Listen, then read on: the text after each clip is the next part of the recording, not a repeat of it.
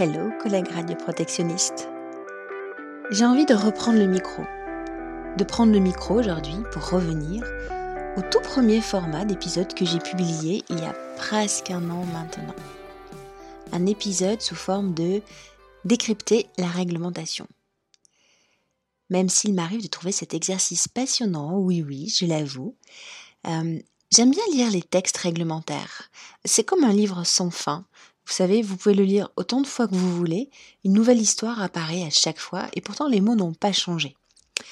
Donc même s'il m'arrive de trouver cet exercice passionnant, nous avançons dans une période transitoire qui nécessite quelques éclaircissements. Euh, la Direction générale du travail, la DGT, a fait l'effort de participer, euh, fait l'effort d'ailleurs de participer à, à, des réseaux professionnels de PCR, OCR, et j'ai eu la chance de participer à une journée d'échange euh, entre la DGT et le réseau. Le réseau, c'est le réseau de personnes compétentes en radioprotection du Sud-Ouest, donc c'est R-E-S-O. Euh, la réunion a eu lieu fin mars 2021. Ce que j'y ai appris, je ne l'avais entendu nulle part ailleurs. Il me semble important, donc, de vous le partager. Si je vous dis CRE, CRI, VI, OARP, OAV, ça vous parle? Eh bien, restez bien accrochés, on est parti. Le 18 décembre 2019, l'arrêté relatif aux modalités de formation de la PCR euh, et de certification des organismes de formation et des organismes compétents en radioprotection apparaît. Cet arrêté modifie certaines dispositions qui existent déjà euh, et qui concernent la formation des personnes compétentes en radioprotection, et modifie aussi certaines dispositions qui existent aussi pour la certification des organismes de formation de ces PCR, organismes de formation qu'on appelle OF. Cet arrêté apporte en revanche une nouveauté dans les modalités de fonctionnement des organismes compétents en radioprotection, les OCR, et je tire mon petit chapeau à, l'ONOCRE, petite dédicace. Euh, donc, je reviens, pardon. Cet arrêté modifie aussi euh, les modalités de leur certification par des organismes accrédités des OA. Alors, cet arrêté est applicable depuis le 1er janvier 2020, mais entre ce 1er janvier 2020 et le 1er juillet 2021, le texte prévoit une période transitoire, période euh, qui euh, assure le passage de l'ancien dispositif au nouveau sans interruption dans le système de radioprotection. Alors dans cette période de chevauchement, en fait, l'employeur doit faire un choix. Soit il conserve son système de radioprotection fondé sur les PCR et les PCR externes formés selon les arrêtés de 2005 et de 2013, soit il organise son système de radioprotection fondé sur les PCR internes formés et les OCR certifiés selon le nouvel arrêté dont il est question ici, l'arrêté du 18, pardon, 18 décembre 2019 donc. Et c'est vraiment ce point-là sur lequel j'avais envie de partager avec vous parce que ça je l'avais entendu nulle part ailleurs. Donc je vous rapporte là euh, ce que j'ai appris de la DGT. Donc, à partir du 1er juillet 2021, toutes les PCR devront avoir obtenu leur équivalence de formation conforme à l'arrêté du 18 décembre 2019. J'espère que je ne vous ai pas trop perdu. Pourquoi je vous parle de cette période transitoire qui prend, qui prend fin en juillet 2021, date qui approche vite maintenant? Eh bien, parce que la DGT nous informe actuellement de deux points très importants en lien avec cette période transitoire. Alors, premier point, la fin de la période transitoire devrait, devrait être reportée au 1er janvier 2022. Je mets des guillemets car même si le texte prolongeant euh, cette période transitoire est passé devant toutes les instances ad hoc, dixit la DGT, euh, ce sera mieux quand nous l'aurons sous la main. Mais toutes les, euh, sources d'informations concordent la prolongation devrait avoir lieu. Deuxième point, pendant cette période transitoire, et je vais prendre comme avéré le fait qu'elle s'étend maintenant jusqu'au 1er janvier 2022, l'employeur a donc le choix concernant les contrôles de radioprotection ou les vérifications qu'il entend mettre en œuvre dans la nouvelle organisation de la radioprotection. Qu'est-ce que ça signifie? On va revenir du coup euh, à cette période transitoire, euh, ancienne disposition, nouvelle disposition. Donc l'employeur, il a le choix.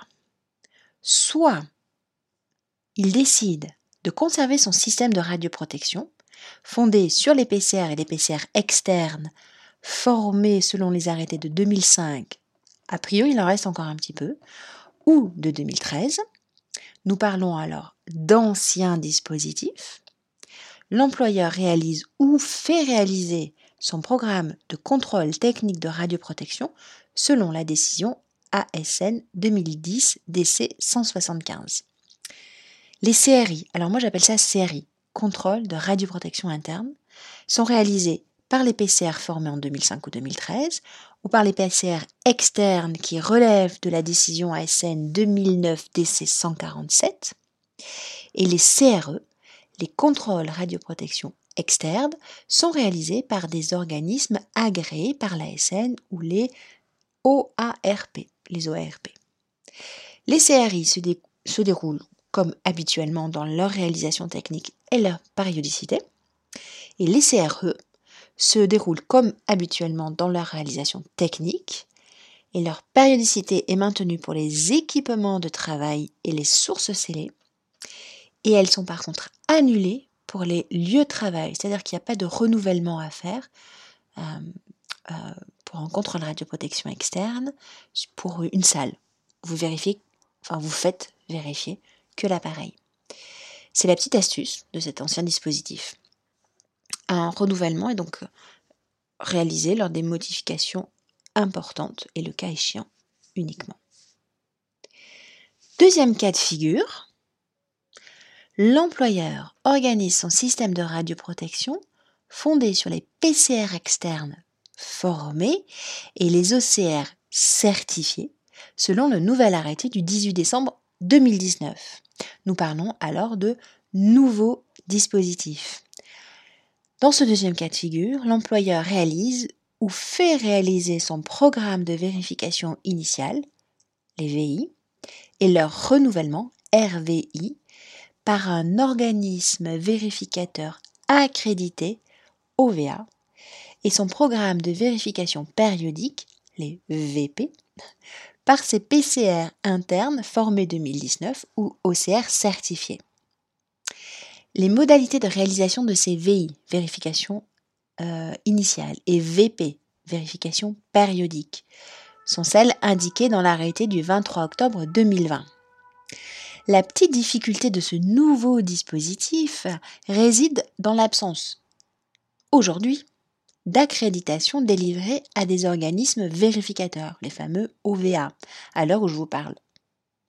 Ces OVA n'existant pas encore, les vérifications VI sont réalisées comme des contrôles techniques externes selon la décision 2010 DC 175 par un organisme agréé par l'ASN, les fameux OARP.